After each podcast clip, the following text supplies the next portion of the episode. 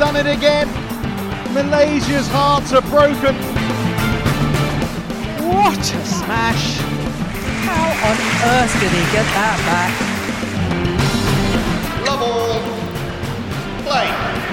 Bei so einem herausragend guten Podcast wie Shuttle Talk liegt natürlich immer der Verdacht nahe, dass da irgendwo ein bisschen nachgeholfen wird, dass da irgendwie mit unlauteren Mitteln gearbeitet wird. Das kann man, glaube ich, auch keinem verdenken bei der Qualität, die wir hier jetzt seit Jahren abliefern.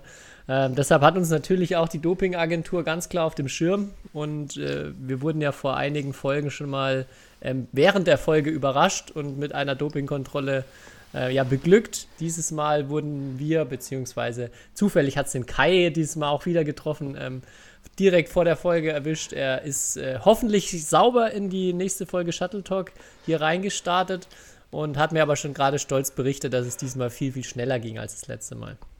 Ja, ich glaube, es war wirklich meine schnellste Probe in der Geschichte. Ich habe mich extra beeilt für dich, Tobi. Aber ich wollte dich gerade fragen, wann war denn deine letzte Kontrolle? Weil du hier von wir sprichst. Oder, oder bin ich der überragende Part hier? Oder muss man nur mich kontrollieren? Oder was? Ja, du, du bist scheinbar, du sorgst dafür mehr Auffälligkeiten. Also bei mir, okay. ähm, ja, ist es einfach, ist es glaube ich noch nicht so, bin noch nicht so in den Verdacht gerückt, ähm, komme aber ganz gut damit klar. Aber ja, ich wäre auch, wenn ihr bei mir vorbeischaut und bei mir aufschlagt, kein Problem. Ich äh, bin auch sauber. Ja, ich bin immer bereit und bin auf jeden Fall sauber. Also macht euch da keine Sorgen. Bei uns ist, in dem Podcast ist hier keiner gedopt, so wie man das ja bei, bei vielen anderen Podcasts vermutet, die äh, mit einer guten Qualität um die Ecke kommen. Mhm, ich glaube auch. Tobi, soll ich direkt mit einer Quizfrage in, äh, reinstarten? Weil ich bin ja jetzt frisch aus Uganda. Und äh, es ist einiges passiert in Uganda. Und ich habe eine Quizfrage für dich und du darfst, ähm, äh, du kannst sozusagen zeigen, wie gut du die Ugan ugandanesische Kultur kennst. Äh, und zwar, ähm, was ist passiert nach unserer letzten Folge, ist die Frage. Und du hast vier, äh, vier Auswahlmöglichkeiten. Die erste, also A, äh, bei meinem Zweitrundenspiel habe ich einfach ohne Linienrichter gespielt, weil keiner da war im ersten Satz. Ähm, ab dem zweiten Tag war neben der, also Antwort B ist, ab dem zweiten Tag war neben der Halle eine Musikparty oder so, eine, so, eine, so ein Rave, ähm, womit dann die ganze Halle vibriert hat, äh, weil der Bass so hart war. Oder ist es doch Antwort C, ähm, während der Spiele ist teilweise einfach das Licht ausgegangen für ein paar Minuten oder ein paar Sekunden, immer mal wieder. Ähm, oder ist es Antwort D? Am dritten Tag ähm, des Turniers ähm, ja, gab es auf einmal keine Bälle mehr. Und wir mussten ein paar Stunden warten, bis es wieder Bälle gab. Du, du hast jetzt die Wahl, A, B, C oder D. Ich würde, äh, ich habe eine ganz klare Vermutung. Ähm, allein schon auch, weil ich nicht vorstellen kann, dass du dir das einfach so ausgedacht hast, äh, würde ich auf Antwortmöglichkeit B tippen, die Rave Party mit den lauten Bässen. Und auch die wird noch bekräftigt durch eine Erfahrung, die ich mal in Saarbrücken gemacht habe, wo ähm, ja ab und zu, du weißt es ja, neben dem Athletenhaus auf dem großen äh, Fußballplatz hinten dran auch manchmal eine, Stimmt, äh, eine ja. Afrika-Party gefeiert wurde. und die also wirklich hatten die lautesten Musikboxen, die ich in meinem ganzen Leben je erlebt habe, auch bei geschlossenem Fenster. Ähm, ja, war man gefühlt Teil der Party. Also von daher würde ich tippen, es ist Nummer B. Äh, Nummer B ist natürlich absolut korrekt. Also es gab das ganze Wochenende über, ich, ich glaube, es war auch die, die Party des Jahres in Uganda. Ich habe da nur irgendwelche reichen Leute gesehen.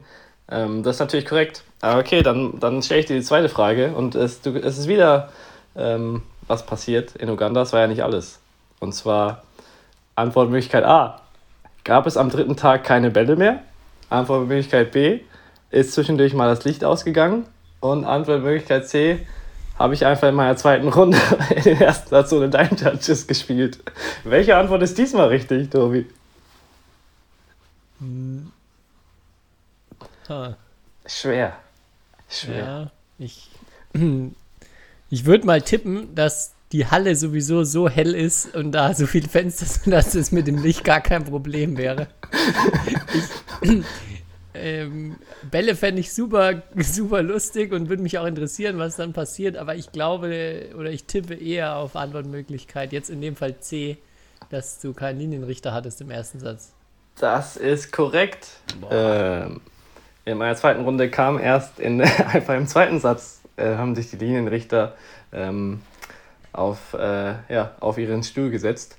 Ähm, by the way, Linienrichter, ich hatte in, meiner, in meinem Viertelfinale dann eine knappe Entscheidung relativ am Ende, womit ich sehr unzufrieden war und worüber ich mich dann beim Schiedsrichter beschwert habe oder bei der Schiedsrichterin und die mir dann gesagt hat und danach musste ich einfach so hart anfangen zu lachen, ähm, hat mir einfach gesagt, Schäfer, we have the best line judges in the world here.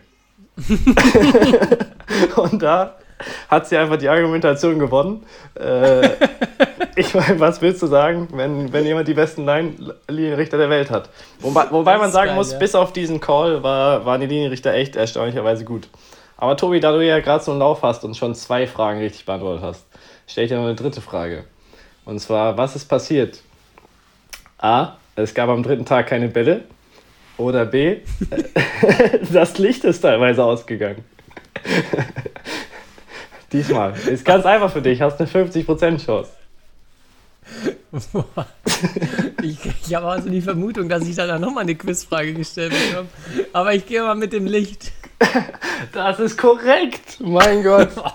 es läuft bei mir heute aber auch, ey. Ja, also, wie gesagt, ähm, zwischendurch war einfach mal das Licht aus.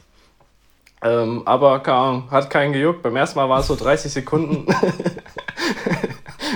irgendwie, kennst du das, wenn, also ich, ich habe das Gefühl, wenn das mein Turnier wäre und es würde irgendwie, äh, also ich würde so ein Turnier ausrichten und auf einmal würde das Licht ausgehen, ich würde auf einmal irgendwie hektisch halt versuchen, irgendwas zu machen. Aber äh, alle saßen entspannt da und dann ging es immer ein paar Sekunden später wieder an. Aber immer erst, es gab so über, also Deckenlichter und es gab so, ja, wie nennt man das? Also so über der Tribüne so, die so schräg gestrahlt haben. Und immer die Deckenlichter sind immer erst mit Verzögerung wieder angegangen. Also gab es dann immer kurzzeitig nur halbes Licht. Aber okay, Tobi, jetzt äh, stelle ich dir noch eine vierte Frage. Und das ist eigentlich meine Lieblingsfrage, weil was ist passiert? Ähm, und Antwortmöglichkeit A, hatten wir am dritten Tag, hatten wir einfach keine Bälle mehr zum Weiterspielen. Mal sehen, ob du jetzt richtig antwortest. Ich, ich, ich füge noch eine Antwortmöglichkeit B dazu. Du hast tatsächlich Kenneth Kom vor am Wambu getroffen und ja. ihn angesprochen und er hat mich dann angeschrieben und ich hatte einen ganz netten, eine ganz nette Konversation mit ihm über Instagram als Antwortmöglichkeit B. Ähm, aber ja, ich nehme mal A, die Bälle, die nach drei Tagen ausgehen. Ja, und das ist korrekt. Und das ist wirklich meine absolute Lieblingsgeschichte, weil ähm, also man muss sich so vorstellen, dritter Turniertag. Es ist eigentlich geplant, Achtelfinale und Viertelfinale zu spielen am Freitag. Und deswegen geht es um 8 Uhr morgens los mit Herren Einzel. Ich also, ich war glaube ich für 9 Uhr angesetzt, mache mich so kurz vor 8 auf den Weg in die Halle, komme an, winkt mir Matthias Kicklitz, der auch noch im Turnier war, aus dem Shuttle-Bus, der war nämlich im Hotel, aus dem Shuttlebus winkt er mir zu und sagt, Kai, Kai, du kannst wieder nach Hause gehen. Wir haben keine Bälle mehr. ich so, wie? Wir haben keine Bälle mehr. Dann checke ich auf Tournament Software, ist auf einmal eine Runde gestrichen und das Turnier geht auf einmal um 14 Uhr los an dem Tag. Und Kiki hat mir dann erzählt, er war in der Halle ähm, und dann gab es eine Durchsage und dann mein absoluter Lieblingssatz. Äh, es gab eine Durchsage, äh, dass alle Teammanager bitte, zu, bitte zum, zur Turnierleitung kommen sollen. Und dann war mein absoluter Lieblingssatz, äh, wurde nämlich eröffnet mit We have a crisis. und die Krise war, dass nur noch zwölf Bälle übrig waren. Äh, und damit kann man natürlich schwer kaum 800 Spiele an dem Tag irgendwie absolvieren. Äh, und deswegen musste gewartet werden, bis eine neue Lieferung ähm, Bälle am Flughafen irgendwie ankommt oder vom Flughafen dann dahin kommt. Und deswegen konnten wir erst mittags dann anfangen mit, dem, mit, äh, mit dem Achtelfinale. Ähm, ja, und sensationell, weil dass man nur noch zwölf Bälle hat, fällt ja vielleicht auch schon am Tag vorher auf aber dann alle erstmal um 8 Uhr morgens antanzen zu lassen und dann zu sagen, we have a crisis, ist, ist wirklich mein absoluter Lieblingsmove. Und ähm, ja, deswegen, ich habe ich hab die Zeit in Uganda wirklich sehr genossen. Ich, ich muss sagen, es war äh, einer meiner, wirklich meiner, äh, das mache ich jetzt auch unironisch, meiner äh, coolsten Turniererfahrungen, die ich hatte. Ähm, ja. Das Aber das war es erstmal beim Quiz. Ja. Ja. ja, großartig. Das klingt wirklich nach vielen eindrücklichen Erfahrungen. Ich hatte nur noch das Video äh, gesehen von Matthias Kicklitz, der Geburtstag hatte, dem ihr dann da ein Ständchen organisiert hattet. Naja, Das die, fand ich auch wirklich sehr, sehr gut. die wahre Geschichte ist, er hatte gar keinen Geburtstag. Ähm, aber das war ja der Witz daran. aber Samuel Hisiao, der war ja letztes Jahr schon mal in Uganda und meinte, in dem Café kann man einfach sagen, man hat Geburtstag. Ähm, und dann kriegt man ein Stück Kuchen und es wird für einen gesungen. Ähm, und es war, also wirklich, äh, die waren super lieb. Ähm, auch, auch alle Bedi ähm, so, ja, Bediensteten in dem Café und die haben sich da so viel Mühe gegeben und ja, Kiki wusste halt von nichts und deswegen haben wir ihn überrascht mit dieser, mit dieser Show-Einlage und dann hat er Geburtstag. Aber er hat tatsächlich nicht jetzt, oder hatte nicht da Geburtstag, sondern er hat Anfang April Geburtstag. Da könnt ihr ihm Okay, alle das- nochmal noch mal gratulieren. Das macht das Video dann ja nochmal besser. Aber es ist wirklich sehr, sehr, sehr, sehr gut mit den, mit den Damen, die dann mit ihren Rasseln angekommen sind. Und auch, auch wenn er Geburtstag hätte, äh, gehabt hätte, wäre es schon eine sehr lustige Situation gewesen. Ja, und kein Witz, wir waren öfters in dem Café, weil das somit das einzige Café ist, was so, oder es hatte wirklich auch europäischen Standard, auch vom Essen. Also es war richtig gut. Und kein Witz, jedes Mal, wenn wir da waren, haben die diese, haben, hatte irgendjemand Geburtstag. Teilweise, teilweise zwei oder dreimal. Ähm, also da geht, Hintereinander. da geht man gerne hin, wenn man Geburtstag hat, anscheinend in Uganda. Ähm, oder die machen dieselbe. Taktik wie wir und sagen einfach, dass jemand Geburtstag hat. Gut Ja. möglich, ja. Das Ja, waren meine letzten Ich hab- Tage. Ich habe natürlich dein, dein Spiel auch angeguckt. Oh Äh, Gott. Ich habe das auf ähm, YouTube gefunden, wo jemand auch das zusammengeschnitten hat, dein Viertelfinale. Habe natürlich auch die, die strittige äh, Linienrichterentscheidung gesehen. Und ähm, ja, wollte mal fragen, waren die Bälle sehr schnell? Die, die, neue, die neue Charge, die sie dann eingeflogen haben. Wie kommst war, du darauf? Es war, es war doch stark den Eindruck gemacht, dass äh, keiner von euch so wirklich Lust hat, den Ball zu lüften. Und dein Gegner, also ich glaube, ich habe noch nie jemanden so offensiv auf einen Einzelaufschlag gehen sehen. Das stimmt. ja. Alles oder nichts. Hat er auch sehr viele Punkte gemacht. Aber ja, war, dein, war dein Aufschlag nicht gut genug oder war der so schnell vorne am Netz? Das konnte man so im Video nicht richtig erkennen. Ähm, teilweise beides. Also ich habe es echt mit den Bällen auch Problem. Teilweise kennst du das, wenn, wenn einfach die Bälle jede, jede dritte geknickt werden. Was? Also so war das in Uganda. Die haben die Bälle teilweise, teilweise waren jede vierte geknickt, teilweise waren auch jede dritte geknickt. Hatten sie nur 15 Federn?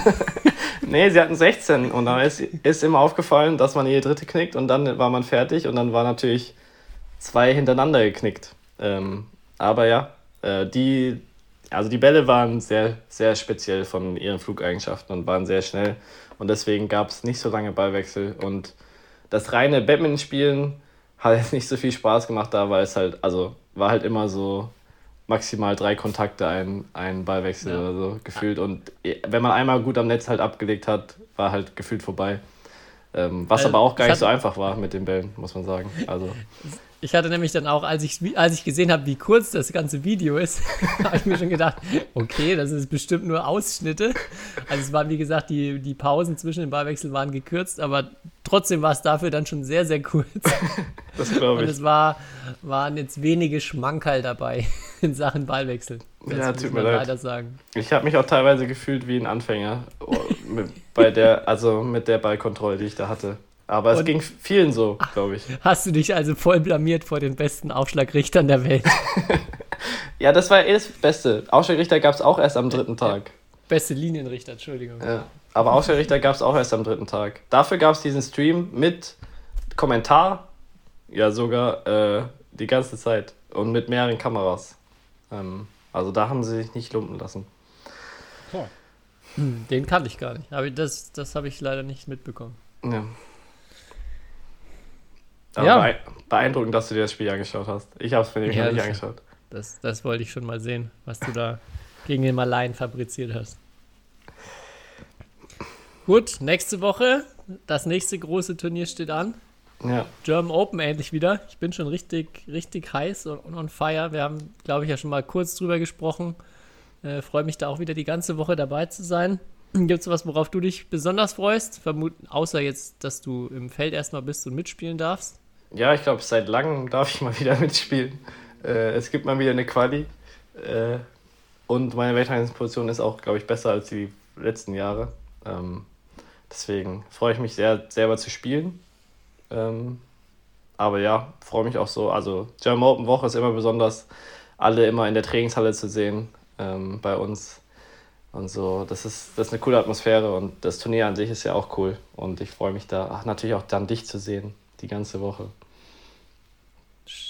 Es ist auch wieder mega gut besetzt. Also ich habe mal natürlich schon vorher geguckt, was gibt es da so in der ersten Runde. Das, wo ich mich in der ersten Runde, glaube ich, am meisten drauf freue, ist Momota gegen Shiuchi.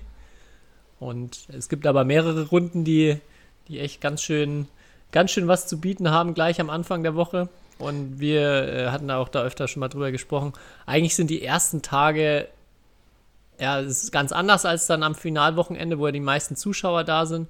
Aber für die Leute, die es einrichten können, ähm, kann ich da nur empfehlen, so die ersten Tage auch hinzugehen, weil man irgendwie noch viel näher rankommt und auch, äh, ja, es ist noch nicht so viel, so viel äh, Trubel drumherum. Und die sind auch noch viel mehr Spieler da. Es sind ja dann leider auch viele Topstars, die früh ausscheiden und die dann gar nicht mehr am Wochenende mit dabei sind.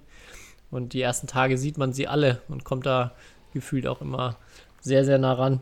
Und das, ja, das wird wieder mein Highlight. Und ich bin da gespannt, was sich für Geschichten alles ergeben werden. Und wollte da auch nochmal Aufruf starten, dass mir alle gerne schreiben können, wer, wer da Wünsche oder Ideen für eine gute Berichterstattung hat. Also ich schreibe da gerade einiges zusammen, was mir so einfällt, aber ähm, gerne auch mal die, die Sicht der ganzen Shuttle Talk-Fans was interessiert euch von dem Turnier? Gibt es irgendwie Spieler, Spielerinnen, die euch, ähm, zu denen ihr noch mehr erfahren wollt oder wo, wo ihr, mit denen ihr euch ein paar Formate gut vorstellen könnt?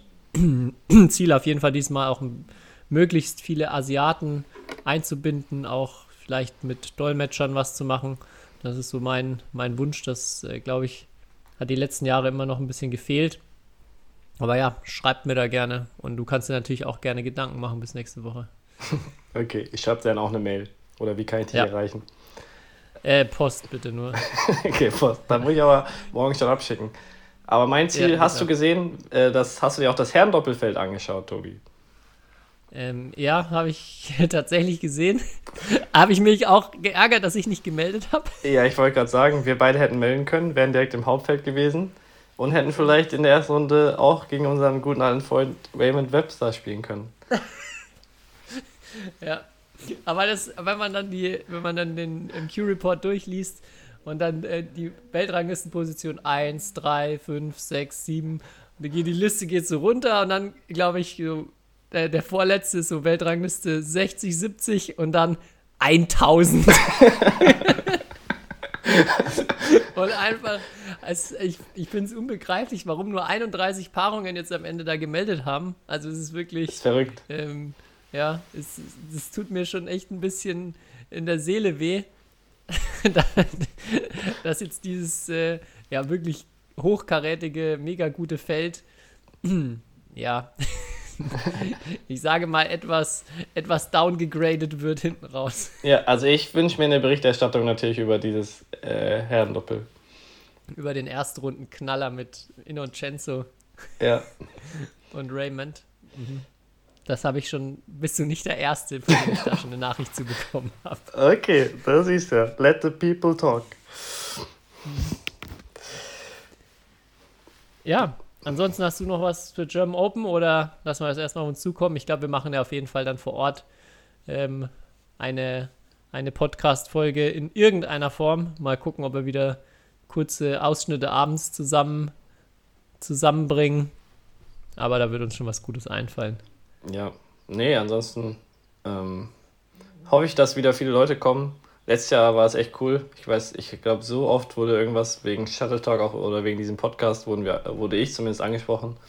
Ähm, und so, ja, ich glaube, Ibo freut sich auch, dass wieder German Open sind. Ähm, und es wäre cool, wenn halt viele Leute kommen. Und ja, wie gesagt, die, wie du eigentlich schon richtig gesagt hast, die ersten Tage sind, glaube ich, also unterschätzt man, weil die sind eigentlich glaube ich, noch cooler, weil man, wie du sagst, das ist so eine, so eine irgendwie ja, Atmosphäre wie, ich weiß nicht, wie wenn du zu Hause halt auf dem Sofa sitzt und direkt vor dir spielen halt die Superstars und es ist alles so, so, so familiär wirkt das Turnier dann. Und dann irgendwie ab Freitag, Samstag wird es irgendwie pro mega professionell, habe ich das Gefühl. Oder ist es dann so ein richtiges Event und vorher kann man die, die Stars zum Anfassen. Ähm, ja. ja was nur noch vielleicht ein letzter, eine letzte Sache, was ich mir wünschen würde dieses Jahr. Vielleicht klappt es ja mal, einen, einen kleinen Fanclub zusammenzubauen oder dass sich eine Gruppe an äh, Badminton-Ultras zusammenfindet, die äh, während der Woche ein paar Fangesänge einstudieren, vor allem natürlich die deutschen ähm, Jungs und Mädels voran, voranschreien. Das wäre wär klasse. Vielleicht gibt es da auch irgendwie ein, zwei Möglichkeiten, wie wir das ankurbeln können, wenn wir vor Ort sind. Ähm, ja, das wäre sicher, sicher noch eine Maßnahme, um das Turnier nochmal einen Ticken besser zu machen. Ja. Yvonne Lee, so schnell wie nie. Ich setze mich dazu, glaube ich. Gut. Was haben wir noch, Kai? Was haben wir noch? Ähm, ja, du hast doch bestimmt viel auf deinem Zettel stehen. Und am Wochenende waren auch Eight Nations in Lüdinghausen, in der neuen Super-Duper-Halle in Lüdinghausen. Äh, vielleicht kannst du mir da berichten, äh, was du also, da so mitbekommen hast.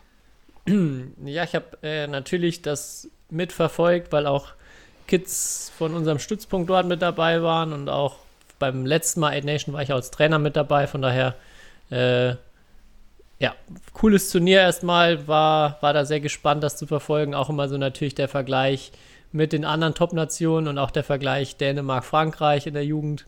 Vielleicht für die, äh, die noch nichts von den Ergebnissen gesehen haben. Frankreich, Frankreich hat sich auch im Team-Event durchgesetzt, hat da auch zwar knapp nach Spielen 5-4 gewonnen, aber eigentlich, wenn man so die Detailergebnisse anschaut, hat Dänemark bei allen Spielen, die sie gewonnen haben, glaube ich, sehr, sehr ja, hauchdünn nur gewonnen. Also es liest sich am Ende gar nicht so knapp, obwohl es 5-4 war.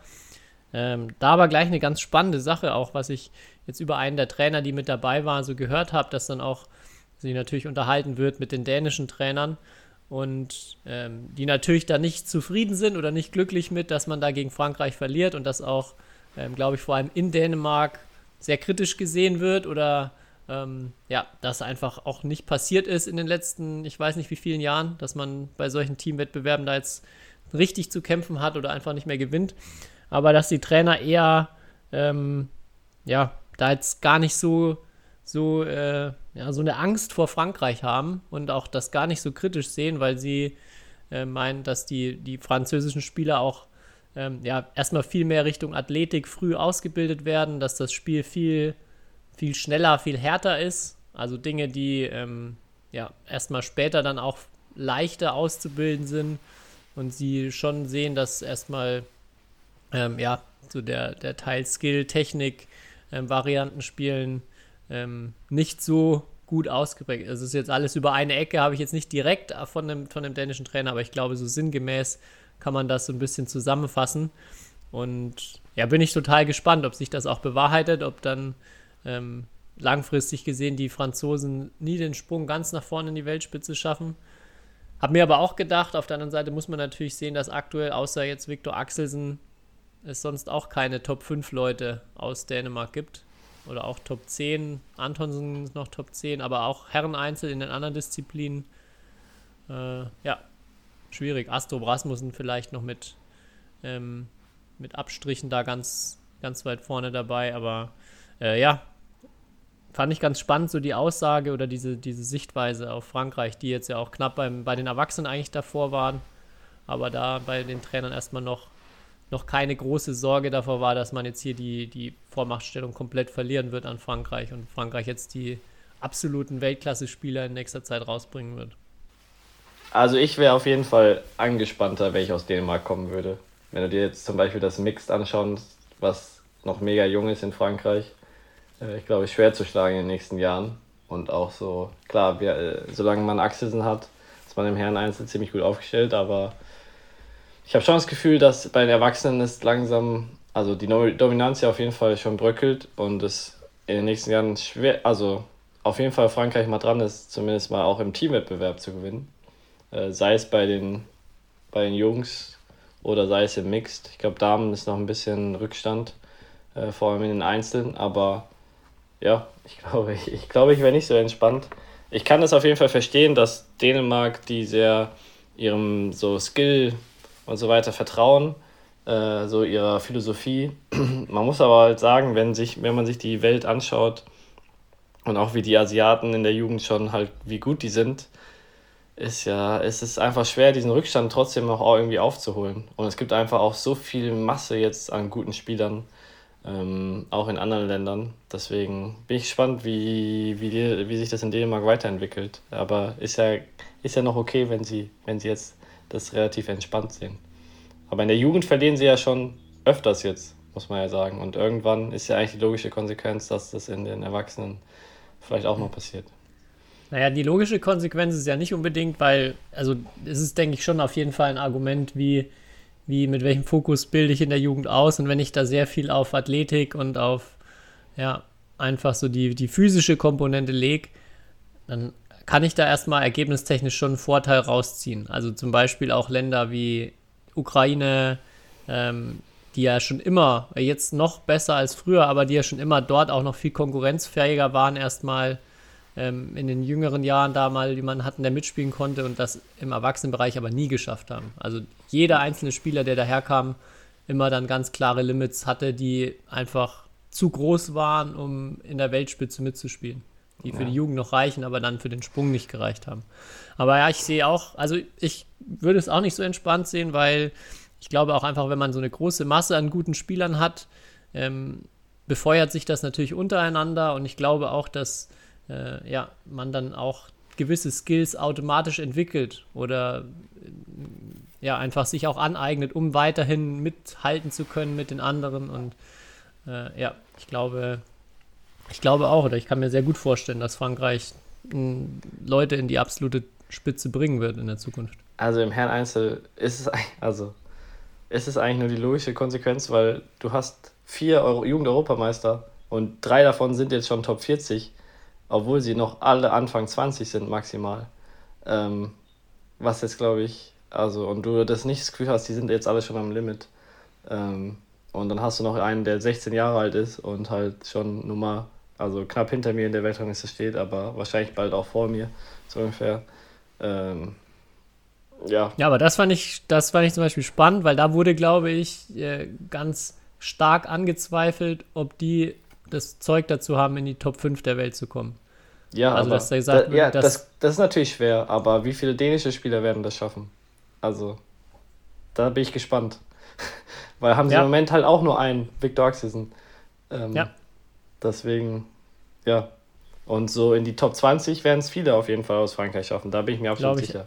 In die Top 5, auch, ja. da muss natürlich nochmal, ist natürlich nochmal was anderes. Ja, aber so viel so viel dazu. Deutschland vielleicht noch da ähm, als, als Ergänzung wurde Vierter im Teamwettbewerb, dann um Bronze gegen England verloren. England hatte sehr gute Damen. Die haben auch im Damen-Einzelfinale waren zum Beispiel gar keine Dänen und auch keine Französin. Das war ein rein englisches Finale.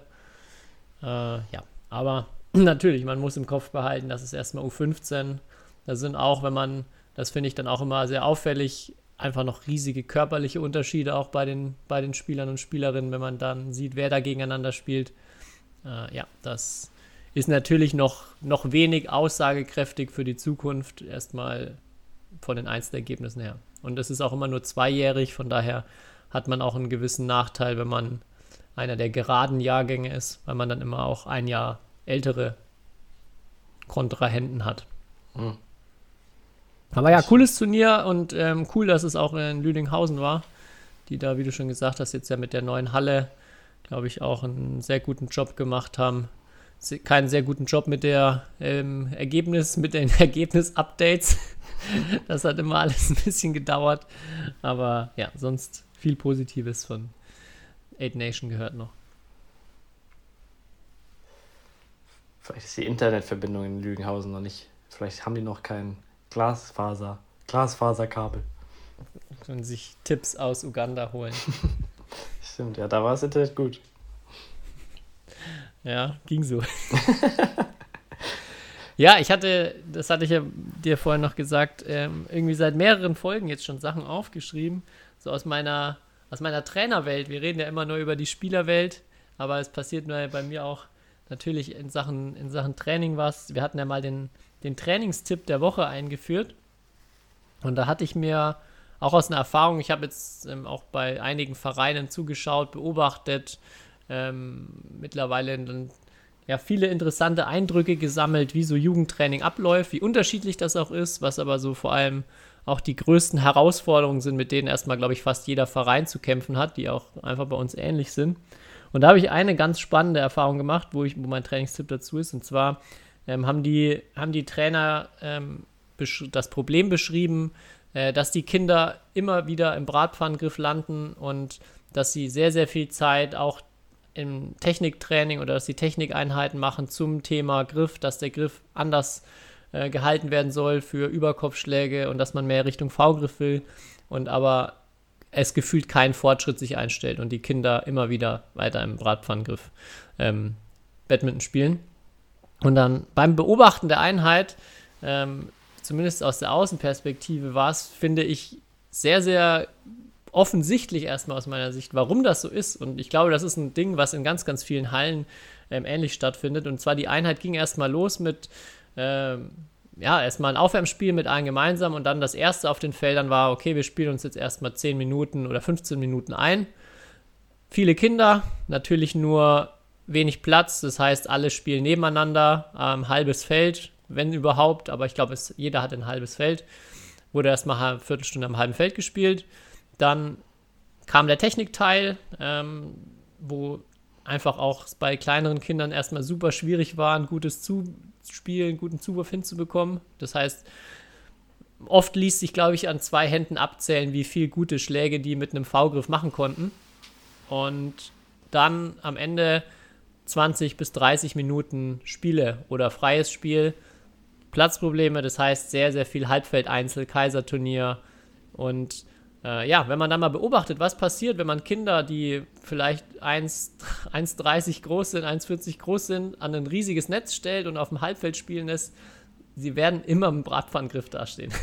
also sobald sie äh, noch nicht sehr, sehr gut technisch sind und das einfach gelernt haben, wie man mit einem V-Griff erfolgreich den Ball übers Netz spielen kann, werden die am Ende immer da landen, weil sie wollen Ballwechsel spielen, sie wollen, dass der Ball fliegt.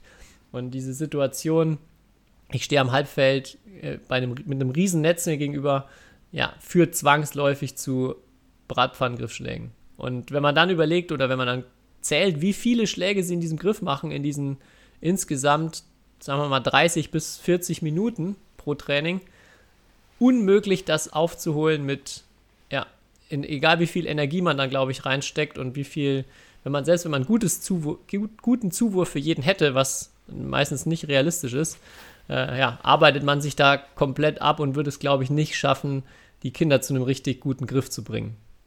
Und ähm, ja, vielleicht einige ähnliche Erfahrungen gemacht. Daher mein Trainingstipp mal den Start und das Ende der Einheit ähm, hinterfragen, überdenken, wenn das vielleicht bei euch auch so aussieht und nach Möglichkeiten suchen, wie nicht so viel auf dem Halbfeld äh, mit sehr hohem Netz gespielt wird. Und da gibt es ja viel, es gibt genug Möglichkeiten. Man kann ähm, zum Beispiel verschiedene Spielformen machen, wo äh, das Netz niedriger ist, wo man ein breiteres Feld hat, dass man sich auch ein bisschen seitlich bewegen muss. Das glaube ich auch immer beim Halbfeld ein mega Problem, dass man nur noch Vorwärts-Rückwärts-Bewegung hat, gar keine Badminton-spezifisches Laufen mehr mit da drin ist.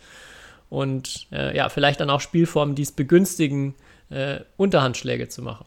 Also zum Beispiel irgendwo Ringe aufhängen, durch die man durchschieben muss den Ball oder durchspielen muss mit dem Partner, wo man einfach keinen Erfolg hat, wenn man einen Bratpfannengriff äh, arbeitet, wo die Kinder auch von alleine merken, okay, das muss ich, ich muss den Schläger jetzt irgendwie anders halten, ich muss was anders machen. Und ich glaube wirklich, der Anfang und der Ende, das Ende der Einheit, weil das in sehr vielen Hallen, in denen ich war, immer wieder genau gleich aussah, äh, ist ein absoluter Killer, um den richtigen Griff zu lernen.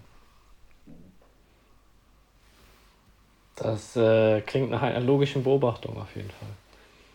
Und äh, was wäre jetzt genau dein, dein Lösungsansatz? Also ich würde, wie gesagt, einspielen ist erstmal total überflüssig oder ist erstmal aus meiner Sicht überhaupt nicht nötig, dass man einspielt. Ich würde, man kann natürlich erstmal bei Kids eine, eine Routine entwickeln und sagen, okay, jetzt startet unser Einspielen, aber das Einspielen würde ich schon komplett angeleitet machen und da auch mhm. ähm, immer verschiedene Vorgaben machen oder einfach kleine Spielchen. Also wie gesagt, Ringe ans Netz oben dranhängen oder Kastenoberteile querstellen, dass man durch diese Teile durchspielen muss, dass man erstmal mit Unterhandschlägen Gefühl entwickelt Oder man spielt den Ball hoch, muss dann während, also mit sich selber quasi mal den Ball nach oben spielen, Schläger hinterm Rücken rumgeben. Es gibt da sehr, sehr viele spielerische Ansätze. Um, auch zum Beispiel jetzt, wer Shuttle Time von der BWF kennt, da gibt es ja für, für Schulklassen auch einige sehr coole Ideen, die auch in der großen Gruppe funktionieren, wie man einfach Griffe am Anfang schulen kann. Alles kostenlos, alles mit Videobeispielen. Ähm, ja, und einfach sowas zum Start der Einheit nutzen. Und ja, am Ende das Spielen, es ist okay, auch wenn, ich glaube, manchmal ist es dann einfach auch, äh, kommt man nicht drum rum, dass man mal am Halbfeld spielen lässt und man macht dann vielleicht mal eine Runde Kaiserturnier. Wir haben viele Kinder auch viel Freude dran. Ähm, aber auch da, man kann immer, glaube ich, Spielformen finden, wo ein bisschen mehr seitliche Bewegung ist, ein bisschen mehr verschiedene Treffpunkte, auch mal neben dem Körper, vor dem Körper. Ähm, ja, muss jeder dann für sich mit seiner Halle, mit seinen äh, Gegebenheiten einen entsprechenden Weg finden. Aber einfach mal, ich glaube, der, der erste Trainingstipp wäre erstmal, wenn ihr auch dieses Problem spürt, dass die Kinder einfach im falschen Griff sind, oder es ist nicht mal, nicht mal nur Kinder, es betrifft jeden, ähm, mal zählen, hinterfragen, wie oft bringe ich denn meine Spieler und Spielerinnen in Situationen, wo sie, ja, wenn sie jetzt erfolgreich sein wollen, logischerweise einen Bratpfannengriff nehmen. Hm. Ja, absolut logisch. Und ich würde auch sagen, so, ich habe mich gerade, während du erzählt hast, hinterfragt, warum man sich überhaupt einspielt, also so dieses klassische Einspielen. Also klar, wir machen das nicht 10, 15 Minuten, aber wir bei uns auch immer so zwei, drei Minuten so einspielen. Aber so, ja, also wenn du halt dich vorher warm machst, teilweise ja noch irgendwelche Aktivierungsübungen machst, so Footwork oder irgendwas, dann kannst du dich ja, also dann brauchst du ja nicht mehr so aus Verletzungsprophylaxe wirklich dich richtig warm zu spielen sondern du könntest ja auch mit einem begrenzten Feld oder so erstmal anfangen oder irgendwelche Spielformen, wie du ja sagst.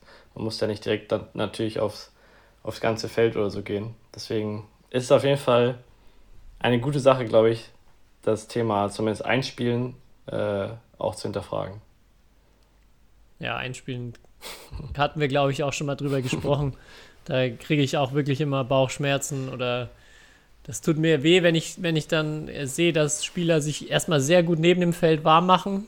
Und dann da mit drop. allen. Ja, und dann wieder kalt werden aus ja. dem Stand. Eine Minute Drop, eine Minute Clear. Kein einziger Auftakt, kein einziger Abdruck aus der Ecke. Äh, ja, da blutet einem wirklich das Herz, weil das, also das ist einfach total verschwendete Zeit. Das bringt keinem was, da kann man sich genauso gut. Also da sollen sie dann lieber aus meiner Sicht äh, Englisch Doppel spielen. Ähm, als so einen Quatsch zu machen. Aber ja, es ist in allen Hallen überall das Gleiche. Es ist einfach auch, hat sich so etabliert und aber man merkt, ähm, die Spieler, die verstanden haben, zum Beispiel, dass man, wenn man einen Drop beim Einspiel macht, kann man ja zum Beispiel den Schnittdrop üben, den man gerade vielleicht mhm. auch im Techniktraining macht und kann dann da 30, 40 Stück machen. Ähm, und plötzlich werden diese Spieler viel, viel besser als die anderen, obwohl sie die gleiche Trainingszeit haben, aber halt dann die Zeit dort nutzen. Aber ja, nochmal ganz anderes Thema, nochmal richtig großes Fass, was man da aufmachen kann. das stimmt. Ja, ich hatte noch eine zweite super spannende Erfahrung, die ich auch unbedingt teilen will. Und zwar ähm, hatte ich, habe ich äh, Individualtraining auch gegeben äh, für einen Jungen und die Mutter Chinesin ähm, hat mir geschildert, dass sie äh, super unzufrieden ist, auch mit dem Training äh, im Verein. Und deshalb, ähm, also weil das Training, ich, ja, es, ich weiß nicht mehr, wie sie es genau formuliert hat, aber es ist immer nur Spiel und Spaß. Aber im Endeffekt hat sie gemerkt, dass, ähm, dass der Sohn kein Badminton lernt und dass es einfach keinerlei Fortschritt da ist. Und ähm, ja, sie und auch ihn das einfach super nervt, weil ähm, sie auch die Mentalität haben, wenn sie was machen und wenn sie sich ähm, für einen Sport, für irgendwas anderes committen, dann ist es auch das Ziel, das Ganze zu lernen, so gut man, so gut man eben kann. Und ähm, sie hat dann auch beschrieben, dass sie äh, da, glaube ich, auch aneckt dort und äh, dass es auch schwierig ist und dass sie äh, da als ähm, ja, zu pushy vielleicht empfunden wird. Ähm, und immer, man immer gleich in diese Schublade gesteckt wird, man möchte jetzt das Kind irgendwie dazu drillen und irgendwo hinbringen.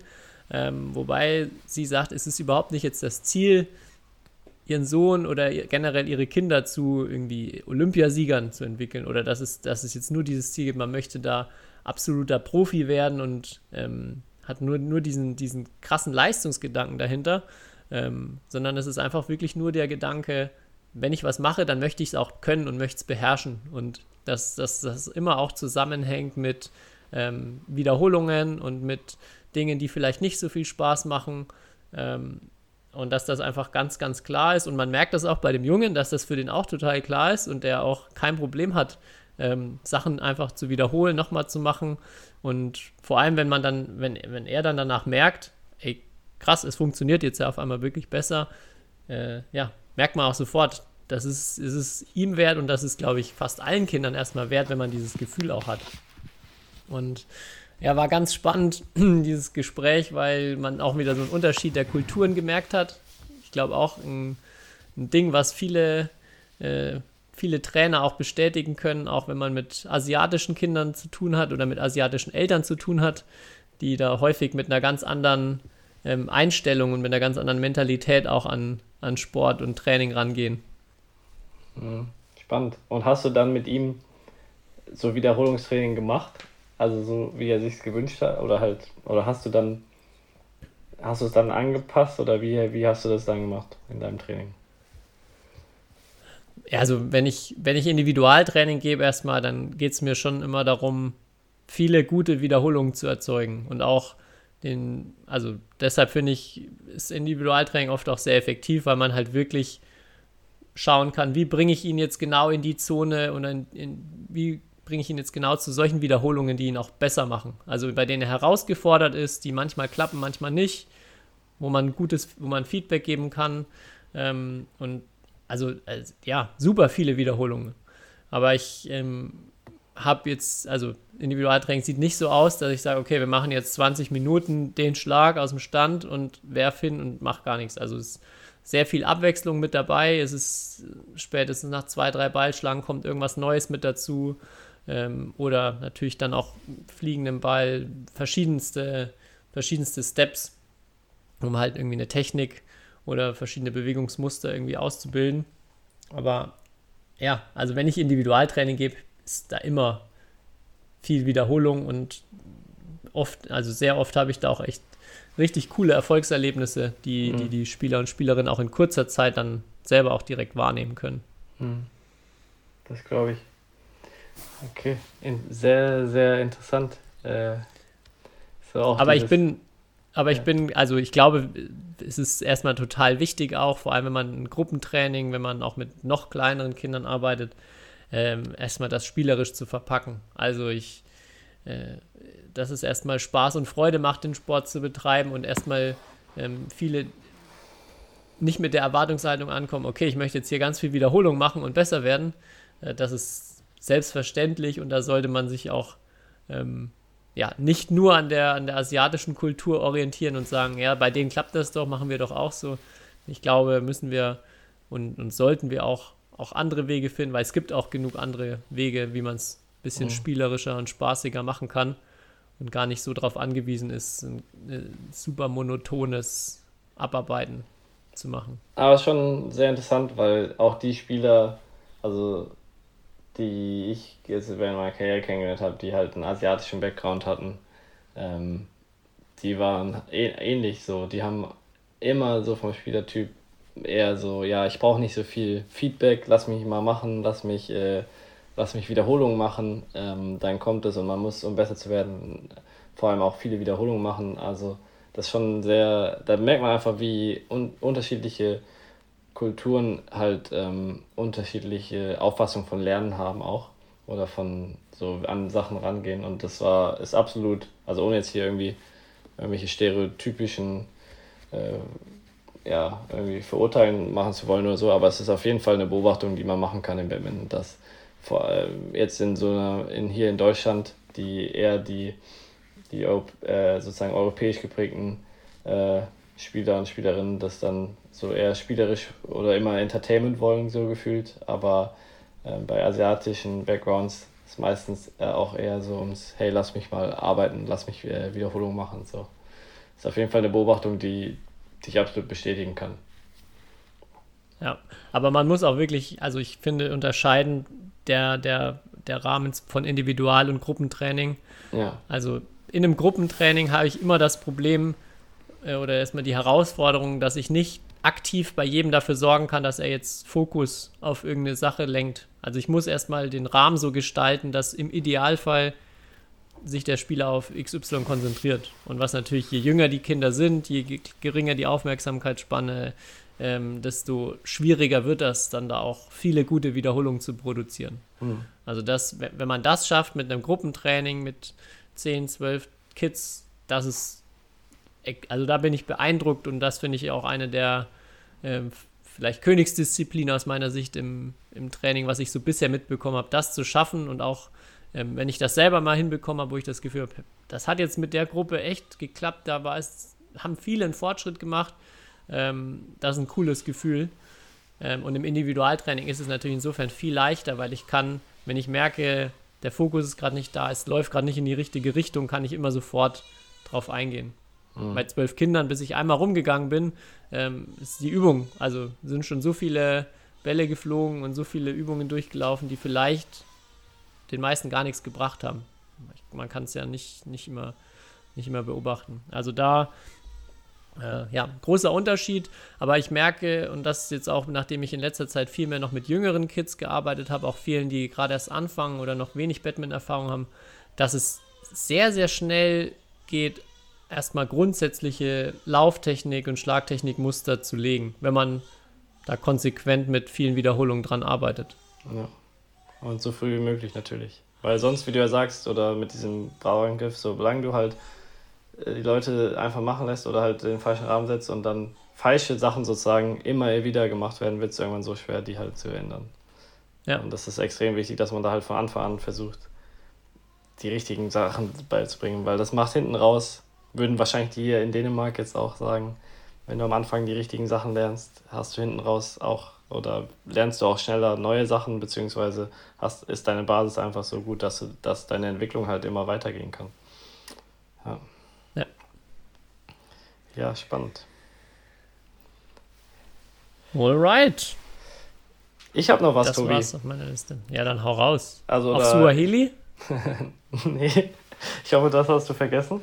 Ähm, vielleicht muss ich das während German Open äh, ähm, nach, nochmal nachliefern oder um, um eine Woche Kulanz bitten. Aber ich äh, wollte dich fragen, ob du das Video gesehen hast von Gregory Mears und Jenny Moore, wo sie in Malaysia äh, den Leuten 100 Dollar geboten haben, wenn sie bis 5 gegen sie gewinnen. Äh, ja. Und ich muss sagen, also, das Video hat ja schon extrem viele Klicks, auch die ersten Tage. Und ich muss sagen, zu Recht, weil ich, ich war sehr entertained. Und ich fand das ein, eine super Aktion, muss ich echt sagen. Ähm, ja, und mein Liebling, glaube ich, war, ich weiß gar nicht, der war, glaube ich, die letzten, vier, Nummer 14 oder so, äh, die Gegner. Ähm, weil teilweise waren die Leute ja echt gut. Äh, und teilweise natürlich äh, war es äh, sehr, sehr witzig anzusehen, ähm, wie die Leute versucht haben, gegen äh, Greg und Jenny da zu gewinnen. Ähm, also wer das nicht gesehen hat, ihr müsst mal auf den YouTube-Kanal von Batman Insight gehen. Äh, und eines der letzten Videos, wahrscheinlich, oder ich weiß gar nicht, die posten ja einmal pro Woche oder so, also ja. ist wahrscheinlich noch das letzte. Ähm, das ist auf jeden nee, Fall das, Es gibt ein neues. Das, ah. das wollte ich gerade fragen, ob, weil das, da, da bin ich tatsächlich noch mehr entertained gewesen, muss ich gestehen. Es ging darum, äh, dass sie andere Spieler pranken. Also Ach so, da war ich ja. Das habe ich noch nicht gesehen. Aber das spiele ich ja selbst mit. Genau, da ist auch äh, eine der Rollen geht an Kai Schäfer. Will ich mal nicht zu viel verraten, weil äh, Spoiler-Alarm, aber ja, du bist dabei. Und noch, noch viel besser finde ich die erste Challenge. Auch da möchte ich nicht verraten, was passiert, aber oh ja, das habe ich gehört. sehr unterhaltsam anzusehen. Ähm, die Aufgabe ist, wer schafft es länger, irgendeinen Topspieler bei, für einen Selfie posieren zu lassen, ohne dass man abdrückt. Und das, das ist wirklich eine coole Idee. Und das hat sehr viel Spaß gemacht, diese extrem unangenehme Situation damit anzugucken. Ja. ja. Also ich bin ja auch Teil des Videos. Ich war auch, äh, ja, ihr werdet, äh, ich, ich muss mir selber anschauen, wie, ich, wie meine Reaktion da überhaupt wirkt in dem Video. Ich war auf jeden Fall, sag mal so, ich war überrascht, was da alles so passiert ist. Aber ja, äh, das wollen wir dann gleich nochmal anschauen. Ähm, Ich werde auch mal von deinem Tee probieren, Woche, wenn wir irgendwo frühstücken gehen, Kai. Ja, mach ruhig. Äh, wie gesagt, darf jeder.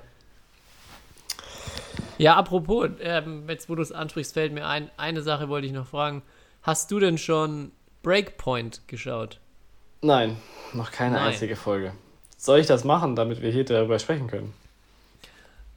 Ja, kannst du gerne machen. Ich weiß gar nicht, ob wir, wir so viel drüber sprechen müssen. Ich wollte es nur als, als klare Empfehlung rausgeben, denn äh, am Wochenende mal wieder krank gewesen und dann sofort natürlich genutzt, um irgendwas durchzubingen und äh, habe zum Glück mich für Breakpoint entschieden. Äh, bin richtig äh, gecatcht von Tennis wieder. Also ich habe irgendwie Tennis ein bisschen aus den Augen verloren oder wenig verfolgt und es ist jetzt ja auch schon ein bisschen her. Es kommt jetzt im Juni, kommt dann schon äh, ein zweiter Part mit noch ein paar anderen Spielern, die da begleitet werden. Also Tennis, so aufstrebende Tennisstars. Und ich bin da jetzt, glaube ich, richtig am Mitfiebern mit denen, die man da kennengelernt hat und habe mir auch sofort gedacht, äh, sowas bräuchte man für Badminton, für ein paar mhm. verschiedene Spieler. Denn ja, das wünsche ich mir als Sportfan, solche Einblicke zu kriegen, die, die Leute so hinter den Kulissen zu erleben, auch so ihre, ihre ja, Schwierigkeiten, Konflikte, die Verarbeitung von gewonnenen und verlorenen Spielen. Das ist wirklich extrem cool gemacht und ich glaube, jeder, der ein bisschen was für Tennis übrig hat und generell sportbegeistert ist, kann da nichts falsch machen mit den fünf Folgen, glaube ich, die es bisher gibt. Mhm. Es wird auf jeden Fall auf jeden Fall auch mehr Liste, dass ich mir so unbedingt anschauen will, aber hatte noch, hatte noch nicht die Zeit.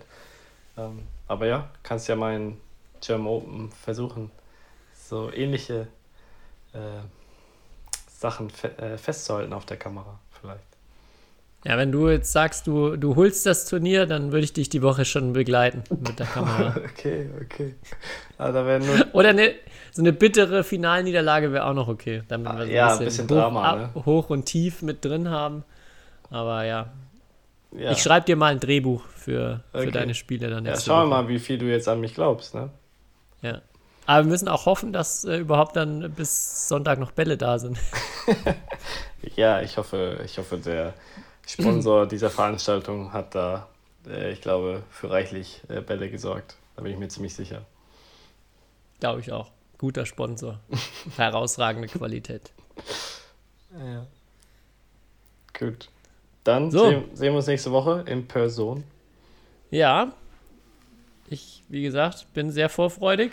Ähm, Nochmal der Aufruf an euch. Schreibt Schreibt, was ihr euch wünscht von dem Turnier, was ihr euch erhofft. Ähm, vielleicht noch ein paar coole Ideen rüberschicken. Werden wir auch nochmal auf Instagram einen kleinen Aufruf starten. Und ja, ansonsten auf jeden Fall Hausaufgabe für dich. Suaheli bis zum nächsten Mal. Ich habe es ja. nicht vergessen, wird kontrolliert. Ja. Und dann bleibt mir nichts anderes zu, äh, bleibt mir nichts anderes übrig, als euch eine gute Woche zu wünschen und dir das letzte Wort zu überlassen, Kai. Ja, ich, hab, ich war letzt auf deiner Patreon-Seite, Tobi. Und das wollte ich noch sagen. Ich bedanke mich einfach mal im Namen von dir bei allen bisherigen Patreonis, äh, weil ich gesehen habe, dass da doch einige schon was gegeben haben. Und der, der Rubel rollt äh, für neues Equipment und sonstiges. Äh, aber nee, ähm, und falls, falls ihr es noch nicht gemacht habt, checkt das mal aus. Tobis Patreon-Seite. Wie, wie findet man dich da, Tobi? Ähm, einfach patreon.com, Tobias Wadenker heißt die Seite.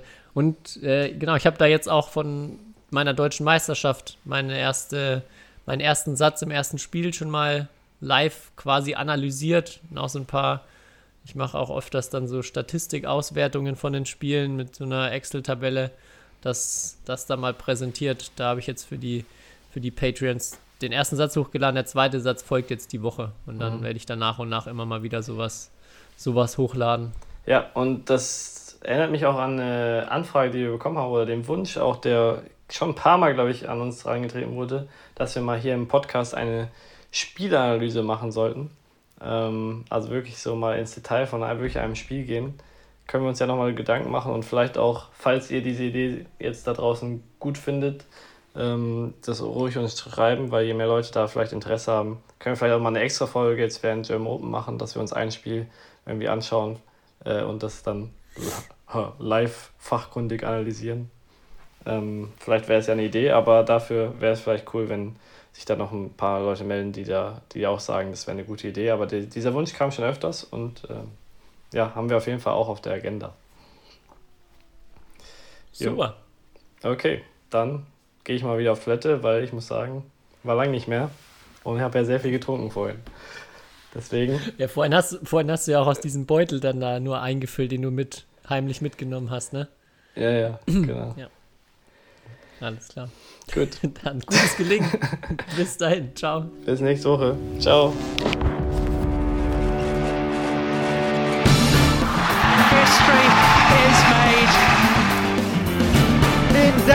Has done it again. Malaysia's hearts are broken. What a smash! How on earth did he get that back?